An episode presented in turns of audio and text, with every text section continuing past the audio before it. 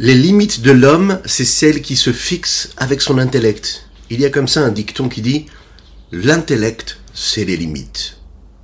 Un jour, le Baal était en voyage avec ses chassidim. Quand tout à coup, un de ses chassidim a eu soif. Le Baal Shem Tov dit Si vraiment tu as foi en Dieu, tu as la confiance en Dieu que Dieu peut t'apporter à boire dans quelques mètres, eh bien, il t'apportera à boire. Les chassidim sont perplexes ils marchent quelques mètres, et là apparaît sur leur chemin un homme qui est à la recherche de ces trois chevaux qui ont disparu depuis quelques jours. Depuis trois jours. Il lui demande est-ce qu'il a peut-être un peu d'eau à boire, et bien sûr il leur donne à boire. Ils avancent un petit peu, ils demandent les élèves au Baal mais comment est-ce que c'est possible? C'est sûr que c'est Dieu qui a entendu ma demande et qui me l'a apporté, cet homme-là qui m'a donné à boire. Mais la question que j'ai, c'est pourquoi est-ce que cet homme-là cherche ses chevaux depuis trois jours? Pourquoi est-ce que Dieu a pas fait en sorte qu'il cherche tout simplement sa route avec une gourde d'eau? Et le Baal Shem Tov lui a dit comme ça. Dieu savait très bien que si tu avais la possibilité de croire en lui, eh bien cela fait déjà trois jours qu'il a tout mis en route pour que maintenant tu puisses avoir de quoi boire. Autrement dit, la foi que tu as, le fait que tu sortes de tes limites, elle change complètement les limites de tout. Les bonjour à toutes et à tous, je suis infiniment heureux de vous retrouver dans cette magnifique matinée que Dieu nous offre sur la terre. J'espère que vous allez bien.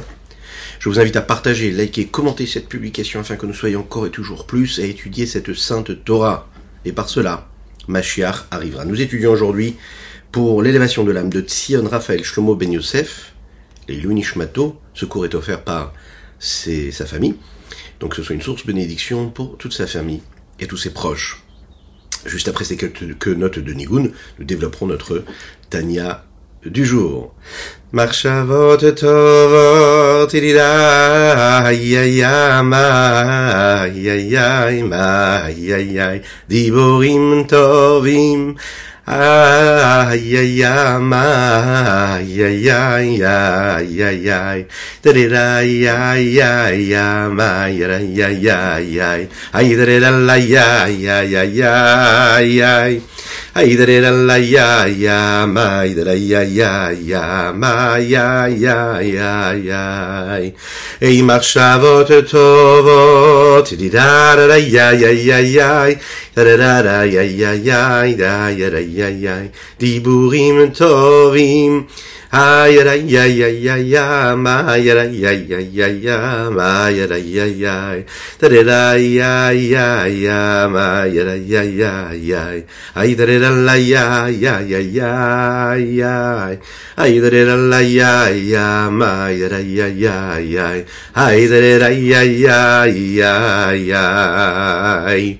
Nous allons parler aujourd'hui de Ihuda Ila Ihuda Tata, ce que nous avons un petit peu entamé hier dans notre tanier du jour. Ihuda Ila, c'est l'union suprême, Ihuda Tata, l'union inférieure. On va rentrer un petit peu plus hein, sur euh, les détails de ce qu'elle constitue cette union suprême ou cette union inférieure. Deux points de regard. Voir Dieu dans la réalité de chaque chose, de chaque élément du monde. Euh, si je regarde les choses en fonction des six premières midotes ou si je les regarde avec les lunettes de la dernière mida qui est celle de Malchut. Ok? Les six premières séphirotes, c'est donc les six premières midotes, des midotes. Hein. Nous ne parlons pas des trois, des trois intellectuels, les trois émotionnels, ce que nous appelons Chesed, Gvorat, Tiferet, Netzach, Od, Yesod. Et la dernière, la septième qui est Malchut. Si je regarde à travers les lunettes hein, de Chesed, Gvorat, Tiferet, Netzach, Od, Yesod, et non Malchut, alors apparemment, ici, euh, le dévoilement d'Akadosh Baruch apparaît selon une certaine façon. C'est-à-dire, ce qui dépasse le monde, l'infini du monde. Et donc, ce qui dépasse automatiquement euh, l'infini, le côté éternel, au-delà de l'espace, au-delà du temps et au-delà de l'homme, de l'être. Vous vous souvenez, hier, on a développé les trois dimensions. Le temps, l'espace et l'être. Si je regarde en fonction du nom d'Akadosh à Aleph Dalet Nun à ce moment-là, c'est la Mida de Malchut qui se, qui se révèle. Et si c'est à travers la Séphire de Malchut, alors à ce moment-là, il y a un sens à ce monde-là. Et il y a un sens dans ce monde-là, c'est-à-dire à travers ces trois dimensions, les dimensions de l'espace, les dimensions du temps et, les dimensions de l'être. Priori, ça peut être contradictoire. Et a priori, il n'y a aucun lien entre les deux.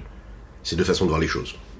Ou bien je suis dans le monde, et donc dans le monde, il y a une forme de réalité et d'indépendance et de limite, ou bien je suis à l'extérieur du monde, et là le monde n'a pas du tout d'importance, et n'a pas du tout de réelle limite. La Kabbalah vient me dire que, de la même manière que nous avons enseigné ensemble et nous avons développé ensemble que Shema Israël, Hashem Elokeinu, Hashem Echad. Shema Israël, écoute Israël, Avaye Elokeinu, Hashem Elokeinu, le nom de Yud Kevavke, celui qui dépasse la nature et les limites du monde. Et le nom de Elokeinu, Elohim qui est lui, nous l'avons dit, valeur numérique 86, la nature, le monde dans ses limites. Hashem Echad, c'est un seul Dieu. Cette dimension d'infini et la dimension des limites du monde, c'est une seule chose. C'est ce qu'on s'évertue à faire à chaque fois, cette union qu'on crée. Cette unicité que l'on crée à chaque fois qu'on fait une bénédiction, par exemple. La Kabbalah vient me dire, sache que tout va bien. Que tu peux relier ces deux mondes-là qui te paraissent en réalité contradictoires. Là maintenant, on approfondit un petit peu plus. Quand on parle d'une seule chose, d'accord Qui s'unit avec une deuxième chose. Dans cette union et cette unicité-là, qui est créée, il y a deux possibilités. Ou bien qu'il y a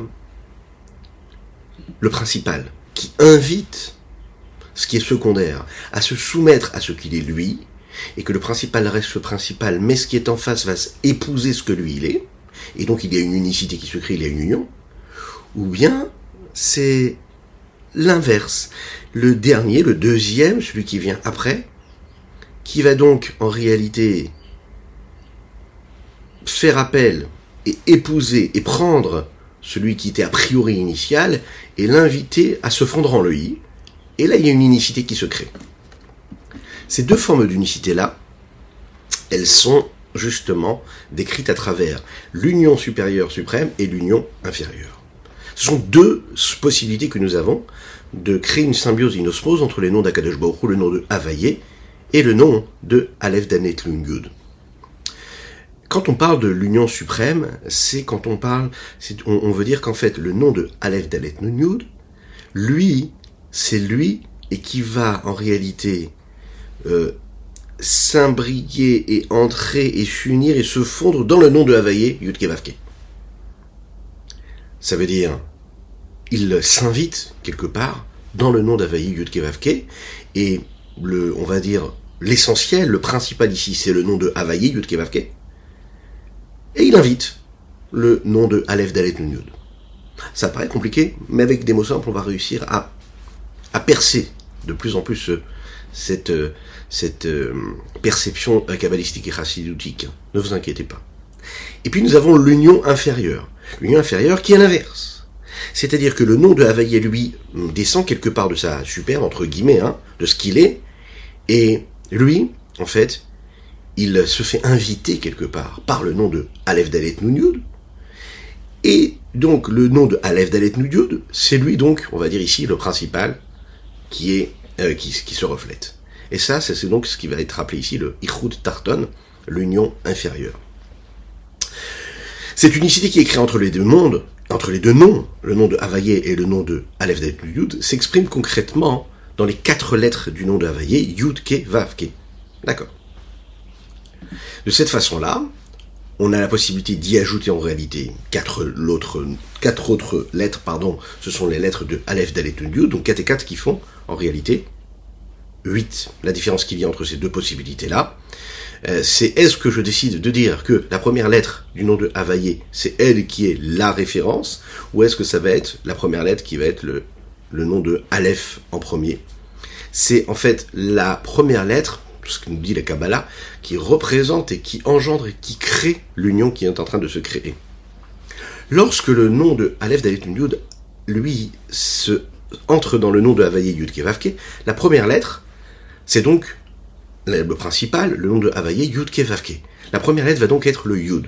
En conséquence de quoi, nous allons donc avoir, c'est la raison pour laquelle vous pouvez le voir dans des sidurim euh, qui suivent ces lettres, ces, Cavanot, ce qu'on appelle ces cavanotes, il y en a qui l'ont, ceux qui le maîtrisent, et attention, hein, il faut pas faire n'importe quoi, c'est pour les initiés.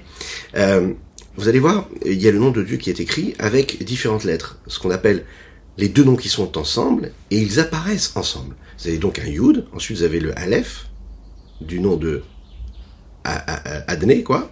Ensuite, vous avez le E, du nom de Havaï, Yud Kevavke. Ensuite, vous avez le Vav. Ensuite, vous avez le Nud. Ensuite, vous avez le E. Ensuite, vous avez le Yud. Ça, c'est ce qu'on appelle le Ichud Aelion. Ilaha. L'union supérieure, suprême. De l'autre côté, nous avons le nom de Havaï, Yud Kevavke, lui, qui lui, est euh, invité par le Adnut. Et là, à ce moment, la première lettre, c'est donc non pas le Yud, mais le nom de Aleph. Et là, le Aleph, il va donc donner Aleph, Yud, Dalet, et Nun, Vav, Yud, Ke. On peut le voir de cette façon-là dans les Sidorim, vous pouvez le voir et le constater. De manière globale, à chaque fois qu'on a, qui apparaît le nom de Havaï Yud Kevavke avec la première lettre Yud, eh bien cela exprime quelque chose de particulier, une kavana par exemple que nous devons avoir. Et inversement quand c'est le Aleph. Quand on dit par exemple Amen dans un Kaddish, on répond Amen, c'est très très important, le Kaddish. Quand on répond ce Amen là, en général, la kavana qu'il faut avoir, c'est comme son nom l'indique, amène avec un Aleph en premier. C'est donc à ce moment-là une allusion qui est donnée ici. D'ailleurs, il suffit juste de regarder la valeur numérique qui nous est donnée ici, c'est expliqué dans la Kabbalah.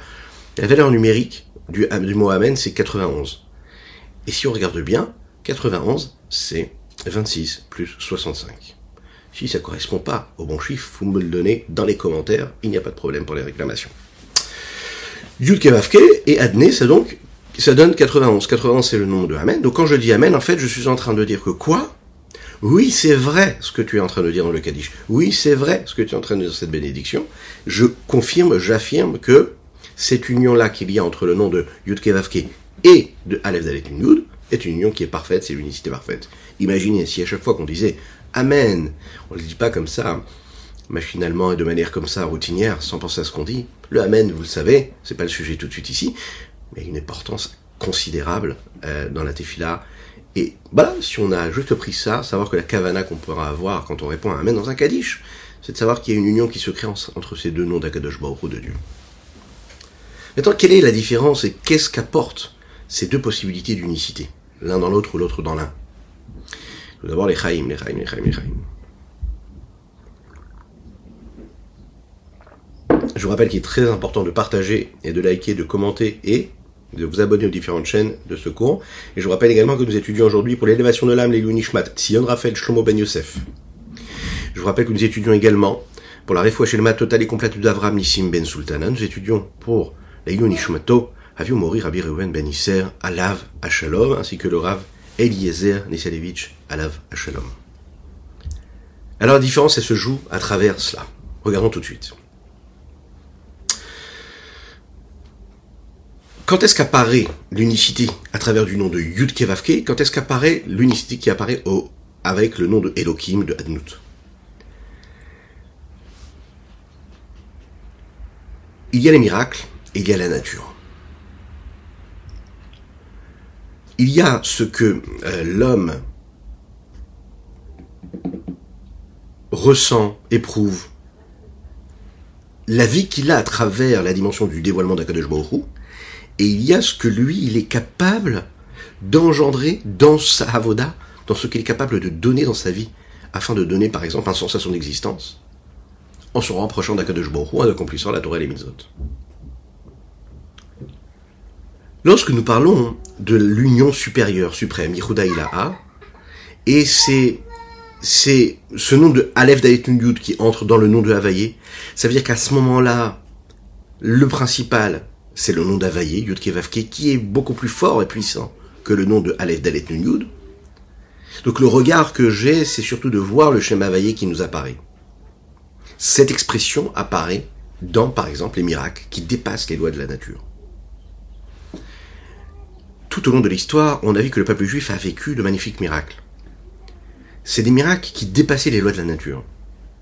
Ils étaient même parfois à l'inverse des lois de la nature. Il suffit juste de se souvenir de ce plus grand miracle que tout enfant apprend dès son plus jeune âge, le miracle de Kriyat Yamsouf, lorsque la mer s'est fendue en deux, lorsque les bénisraëls sont sortis d'Égypte. Lorsqu'il y a un miracle qui dépasse les lois de la nature qui apparaît, c'est le dévoilement du nom de Havaï Yud qui dépasse la nature, qui est au-dessus de la nature, mais qui en réalité crée un dévoilement de cette divinité de Saint Infini dans les lois de la nature. Les lois de la nature qui, elles, sont régies par le nom de Aleph Dalet Nun Cette situation-là c'est en réalité une situation où qui est-ce qui écrit et qui inscrit et qui écrit ce qui se passe? Le réel dépend du dévoilement du nom de Yudke Vavke et non pas du nom de Elohim. Sans considérer réellement ce que peut être les limites de ce nom d'Akadosh Baruch Bien sûr qu'il est présent, mais le miracle, lui, se passe dans le monde, et euh, la forme du miracle, l'apparence du miracle, elle dépend du nom de Havaïe et non pas du nom de la nature. C'est la raison pour laquelle c'est un miracle qui dépasse la nature. On sait aussi qu'il peut y avoir des miracles qui, eux, sont inscrits dans la nature. On se lève le matin, on regarde ce qui se passe autour de nous, on dit merci Hachem, Modéani, on regarde autour de nous, on regarde notre vie, et on peut lui dire tous les jours merci. Pourquoi? Parce que c'est un miracle. Même la nature, c'est un miracle. La, la, nature elle-même, c'est un miracle. Et d'ailleurs, on a étudié ensemble que c'est même un plus grand miracle que quand il n'est pas dévoilé, parce que dans ce qui n'est pas dévoilé, je peux voir l'infini de Dieu qui se cache dans les limites de la nature. Quand l'homme donne sa vie, quand il sert Dieu, c'est aussi l'expression d'une forme d'unicité. Cette unicité suprême et supérieure, elle demande un effort à l'homme. Il donne sa vie. Il doit vivre selon ce qu'on appelle une abnégation totale. Il donne son existence, le Messirut Nefesh. Je n'existe que parce que je suis en train de faire ce que Dieu me demande. J'accomplis sa volonté. Je n'ai plus de volonté, je l'annule devant la volonté de Dieu. Euh, je ne considère pas les difficultés qui se présentent à moi, que Dieu fasse qu'il n'y en ait jamais, comme des difficultés qui sont personnelles. Je les prends comme des challenges, des étapes. Il y a une seule chose qui m'intéresse, la Avodat c'est ça la. Ça veut dire que j'inscris toute mon existence selon ce principe qui est quoi? Mon but à moi, mon objectif, c'est de créer une unicité supérieure suprême sur Terre. Dans le service de l'homme, dans ce que l'homme fait, dans sa vie de tous les jours, à ce moment-là, il est prêt à chaque instant à donner tout pour Dieu. Il est capable de donner de l'argent, capable de donner ses biens, il est capable de donner sa vie véritablement pour la volonté d'Akadosh Baruch de Dieu. À la lumière de quoi on peut comprendre pourquoi est-ce que les tzadikim, eux, on l'a expliqué un petit peu hier, ont cette possibilité-là de faire des miracles. Euh, un tzadik qui, lui, a réussi à faire ce travail-là, servir Dieu en donnant sa vie. Donc il dépasse les lois de la nature, il a un niveau de spiritualité qui dépasse les lois de la nature, les difficultés, il ne les voit pas, les besoins physiques, matériels, les besoins corporels, il ne les voit pas. Les limites de ce corps et de ce monde qui l'entoure, eh bien, à aucun moment ne l'empêche de se détacher, de se de dépasser et de passer complètement au-dessus de toutes les limites que le monde peut lui imposer. Et de cette façon-là, il arrive à atteindre un niveau de d'infini. Hein, on a parlé tout à l'heure de cette histoire là, du Baal Shem Tov. Baal Tov est tellement d'histoires de Baal Tov qui nous montre comment justement il était en dehors du monde, en dehors de la nature. C'est pas juste comme ça des contes, c'est des vraies histoires qui ont une réalité. Pourquoi? Parce que le tzaddik, à un moment, quand il se détache de la vie matérielle physique, il est capable d'être dans la vie, dans les limites du monde, mais tout en étant connecté à quelque chose qui dépasse complètement. Comme cette question qu'on a posée une fois au rabbi de Lubavitch, on lui a dit, mais comment est-ce que vous êtes capable de savoir et de donner une réponse par rapport à tel tel sujet alors que vous connaissez pas le domaine a priori? Vous n'êtes pas euh, expert dans le domaine qu'on est en train de vous proposer ou de, vous, présenter. Et le rabbi de Lubavitch répondait, quand on est connecté à la personne, quand on est connecté à la source de Dieu, celui qui initie en fait, qui engendre tout ce qui peut se passer dans le monde, eh bien peu importe ce qui se passe sous cette forme-là, sous une forme médicale, scientifique, intellectuelle, philosophique, ce que l'on veut, c'est la source. Et cette source-là, quand on est connecté à cette source-là, eh bien on régit en fait, on est capable de percevoir tout ce qui va se passer ensuite. Ça c'est sûr. Quand on regarde les choses avec les lunettes de la Torah, on a une interprétation qui est totalement différente. C'est ce que le fait le tzaddik. Lechaim, lechaim, lechaim.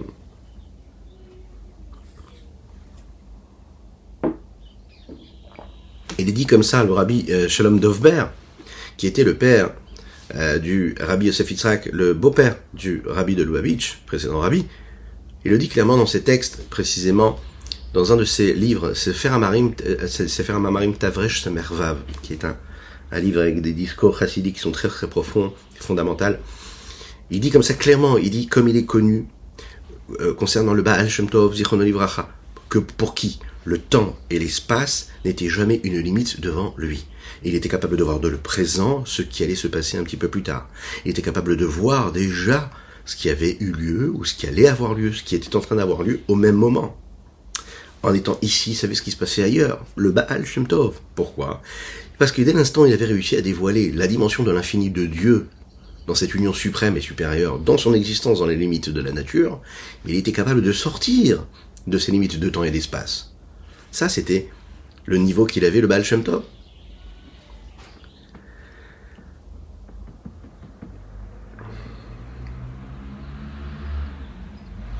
Un.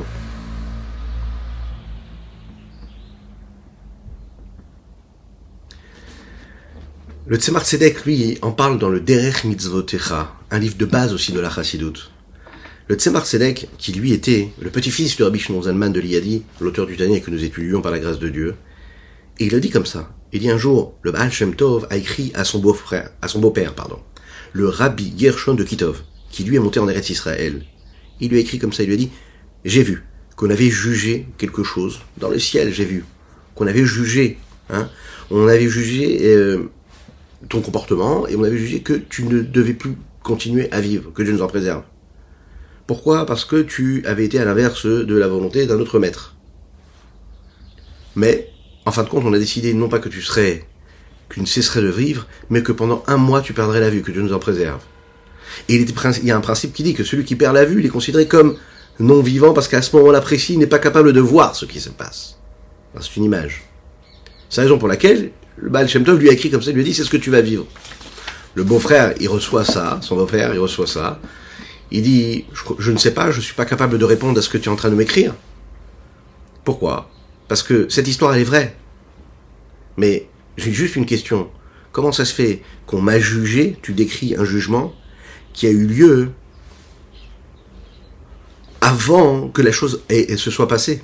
C'est-à-dire que le Baal Shem Tov, il a vu ce qui allait se passer avant que ça allait se passer. Il lui a déjà dit ce qu'il allait être jugé. Comment est-ce qu'il allait être jugé sur ce qui s'était déjà passé?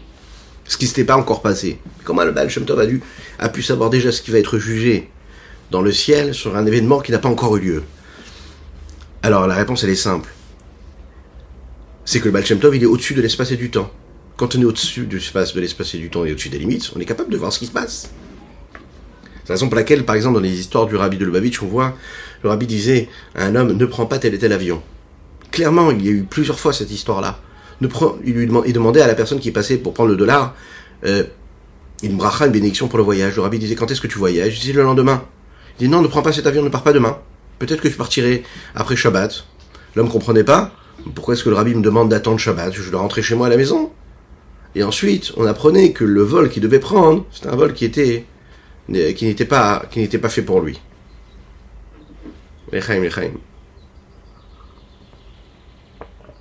Un tzaddik, c'est pas qu'il devine. C'est juste que comme il est inscrit dans une réalité qui dépasse les limites du temps, du temps et de l'espace, il sait qu'il y a quelque chose à faire et quelque chose à ne pas faire. Quoi, comment, pourquoi, pas toujours il saura le dire. Pas toujours il voudra le dire. Mais en tout cas, c'est ce qu'il en est. Ihuda Ila, c'est ça. Ensuite, il y a Ihuda Tata.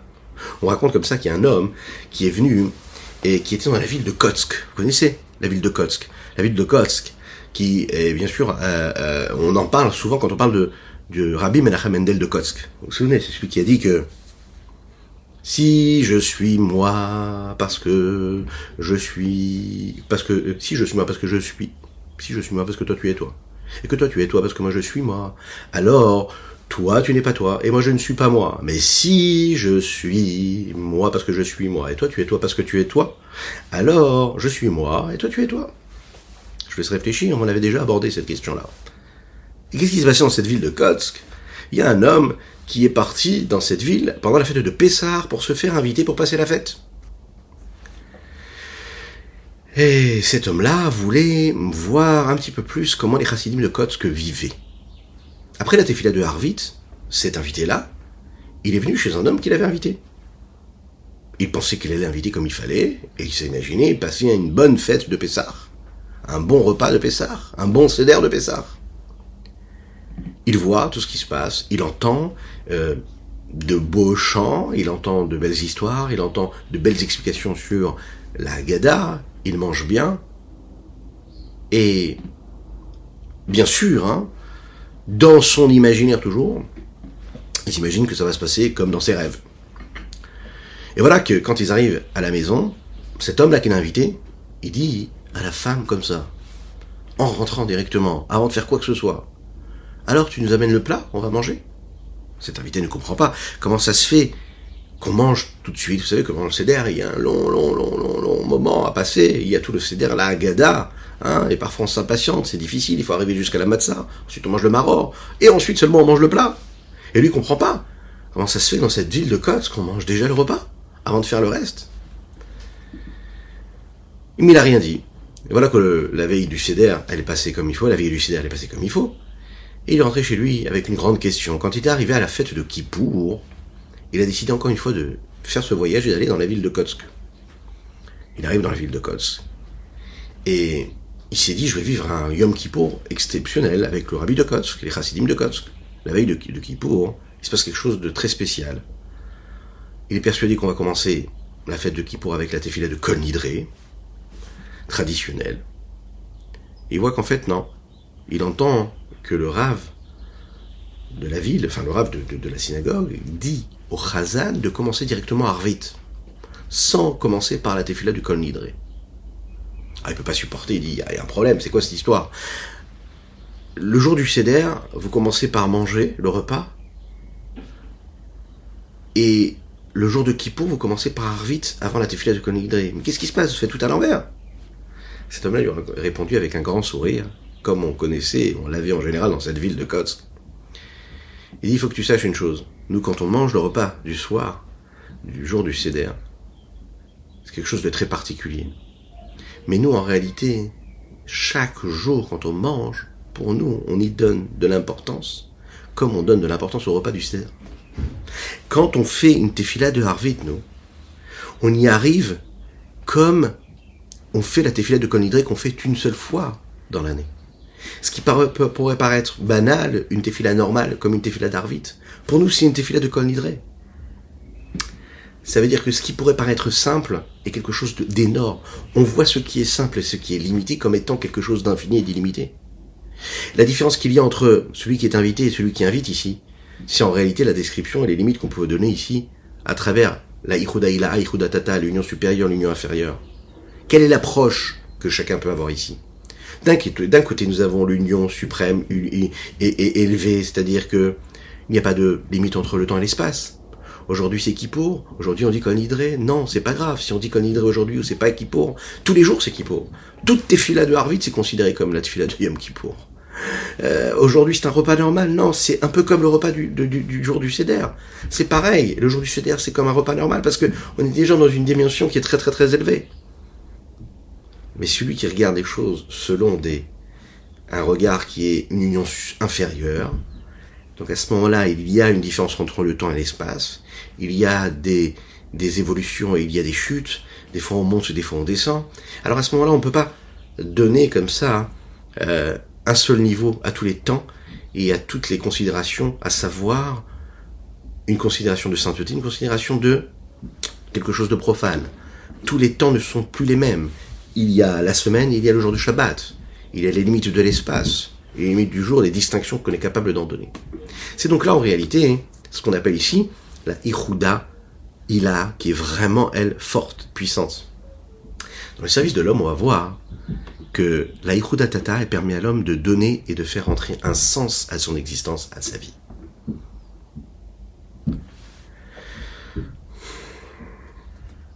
On ne se détache pas du monde. On continue à évoluer dans notre existence, peu importe le métier que nous faisons.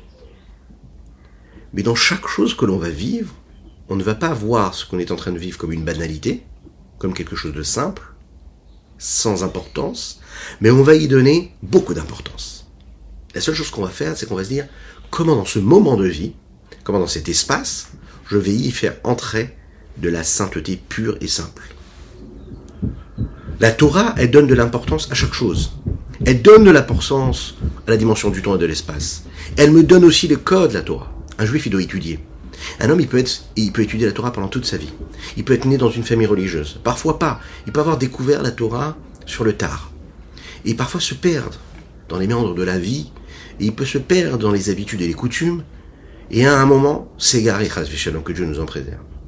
Ne pas faire ce qu'il doit faire. Se perdre, avoir perdre le goût, perdre la joie de tout ce qu'il est en train de faire. Ne plus comprendre comment il est connecté à Dieu. Ne plus avoir la passion, le feu qu'il avait quand il était plus jeune, ou quand il a découvert la Torah, qu'il a fait choix, par exemple. La raison, elle est seule et elle est unique. C'est que tu as oublié comment faire rentrer de la doucha de la sainteté dans ta vie de tous les jours.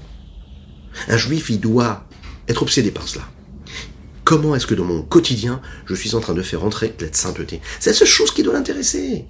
Dans les courses que je suis en train de faire, dans le travail que je fais, dans mon rapport avec les autres, dans mes occupations de la vie de tous les jours, dans l'éducation de mes enfants, dans le couple que je suis en train de bâtir tous les jours.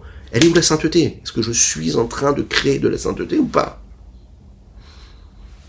L'osmose, l'amour, la passion, la fougue, ce que l'on veut, tout ça, ça doit être investi de quelque chose, d'un ingrédient premier qui quoi, qui est la sainteté. Alors parfois on n'a plus cette sainteté. On la trouve pas, on ne sait pas comment l'avoir. La raison elle est unique. C'est qu'on a perdu la connexion à l'étude de la Torah. Un homme qui étudie la Torah, il se rappelle de l'importance des choses. Elle lui donne cette importance qui lui permet justement d'inscrire dans le temps et dans l'espace, dans les limites, justement l'infini du temps et de l'espace. Il y a une limite, il y a mon temps, il y a par exemple des années où on a droit de cultiver la terre et la septième qu'on n'a pas droit de cultiver la terre. La septième, j'y fais entrer dans le temps une sanctification. Il y a les six jours de la semaine et il y a le septième. Il y a les six jours de la semaine, il y a le jour du Shabbat. Mais les six jours de la semaine, je dois les sanctifier par la sainteté du jour du Shabbat. Il y a une importance à donner aux instants, aux minutes, aux secondes. Il y a ce moment-là où c'est le moment où je dois prier, ce moment où j'ai plus le droit de prier. Il y a ce moment où je dois faire tel et tel tefila et ce moment-là où je dois faire une autre tefila premièrement. La halakha, elle nous donne ici des obligations qui correspondent à des limites. Deuxièmement, dans le temps, c'est aussi quelque chose qui existe dans le temps. Il y a une importance à donner aux limites, par exemple, excusez-moi, le temps, on vient de le voir, les espaces. En Eretz Israël, il y a des lois. En dehors d'Eretz Israël, il y a d'autres lois. Il y a des, des, par exemple, qu'on appelle les mitzvot à Kluyot Vaharetz, des mitzvot qu'on doit accomplir uniquement quand on habite la terre d'Eretz Israël, et des mitzvot qu'on n'a pas besoin d'accomplir quand on est à l'extérieur d'Eretz Israël. Il y a des mitzvot qui concernent Yerushalayim, il y a des, des mitzvot qui concernent un autre espace que Yerushalayim. Il y a une différence, par exemple, quand on est même à Yerushalayim elle-même, avec Yerushalayim de manière globale, le Bet Amigdash encore plus précisément, et puis le Kodesh HaKodeshim, le Saint des Saints, qui était dans ce Bet Amigdash qui lui est dans Yerushalayim. Donc chacun, en fait, à sa force et à sa puissance, et les limites de l'espace aussi indiquent et donnent quelque chose. La Torah, elle nous dit aussi que, par exemple, vous savez, dans les limites, on sait que le loulav doit mesurer une certaine limite. Ok? Chaque, euh, quand on boit, on fait le kidouche, eh bien, le vin qu'on va boire doit avoir une certaine mesure aussi. La vie, elle est faite que de ces mesures aussi. La halakha, est très, euh, euh, elle est très méticuleuse. La notion de limite, elle fait partie justement de l'accomplissement de cette Torah et de ces mitzvot-là.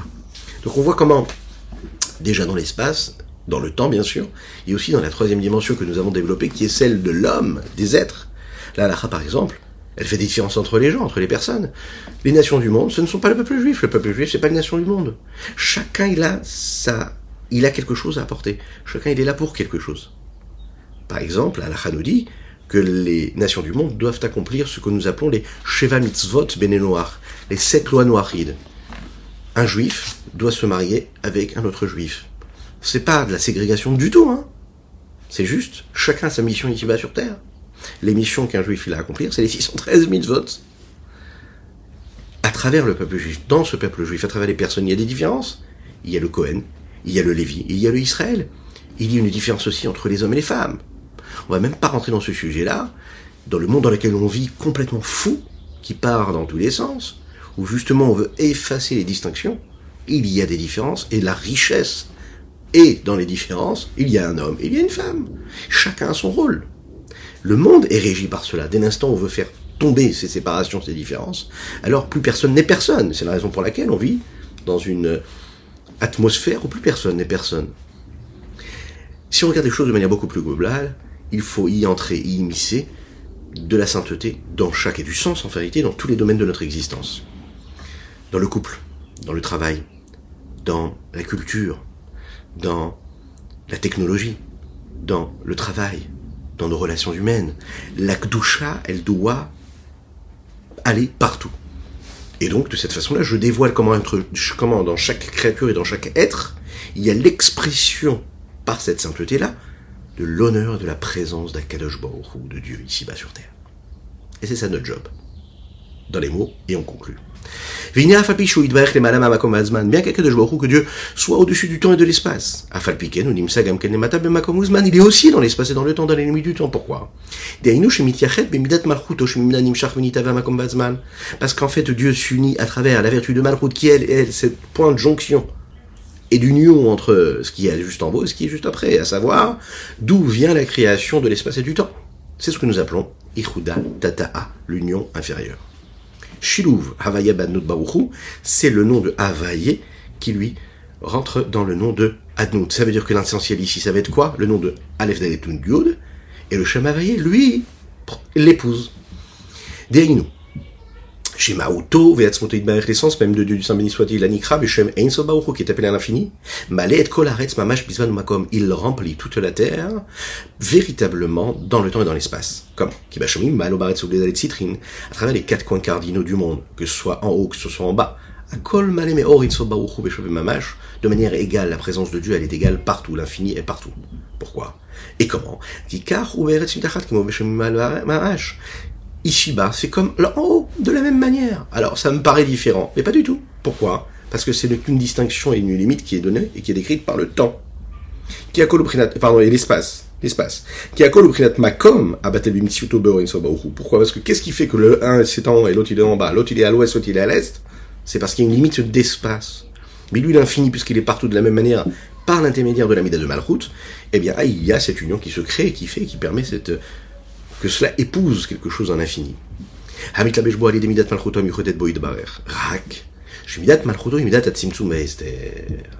Si ce n'est que cette mida de malchut, et c'est pour ça qu'elle nous permet cette, euh, cette union-là de toutes ces dimensions-là d'infini et de fini, de limité, c'est parce qu'elle crée ce tzimtzum, ce voile. Elle compresse, elle condense, elle, elle voile, elle adapte.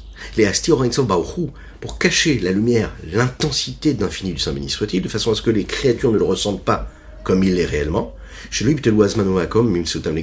afin que l'unité de temps et d'espace ne disparaisse complètement pas. Au point qu'il n'y ait même pas en réalité de possibilité d'existence à quelque chose qui serait considéré comme une limite. Nous avons donc conclu cela, et il faut savoir bien une chose, que notre vie de tous les jours, on a la possibilité à chaque moment, chaque instant, dans les unités du temps, de l'espace et des êtres, des dimensions de notre existence. On peut le faire, on peut le vivre, et on doit le faire, on doit le vivre. Et c'est de cette façon-là que nous donnons une dimension infinie à notre existence. Voilà ce qu'on pouvait dire aujourd'hui sur notre Tania du jour. Euh, jours vous bénisse et qu'il vous protège, qu'il inonde votre existence de bonté, de grâce, de miséricorde, de joie véritable, de réussite dans tous les domaines, matériels et spirituels, à l'infini, richesse matérielle, spirituelle, en bonne santé jusqu'à 120 ans pour chacune et chacun. Et je vous rappelle qu'aujourd'hui nous avons étudié les Yunishmat Aviumori Rabbi Reuven Benisser, à la Vachalom, les Yunishmat le Rav Eliezer Niselevich, et nous avons étudié également et principalement aujourd'hui les Yunishmat, puisque c'est la date de son euh, de sa skara, de son Yortzeit, Tzion Raphaël Shlomo Ben Yosef. Euh, c'est une dédicace qui est offerte par ses enfants. À bientôt et toujours dans la joie.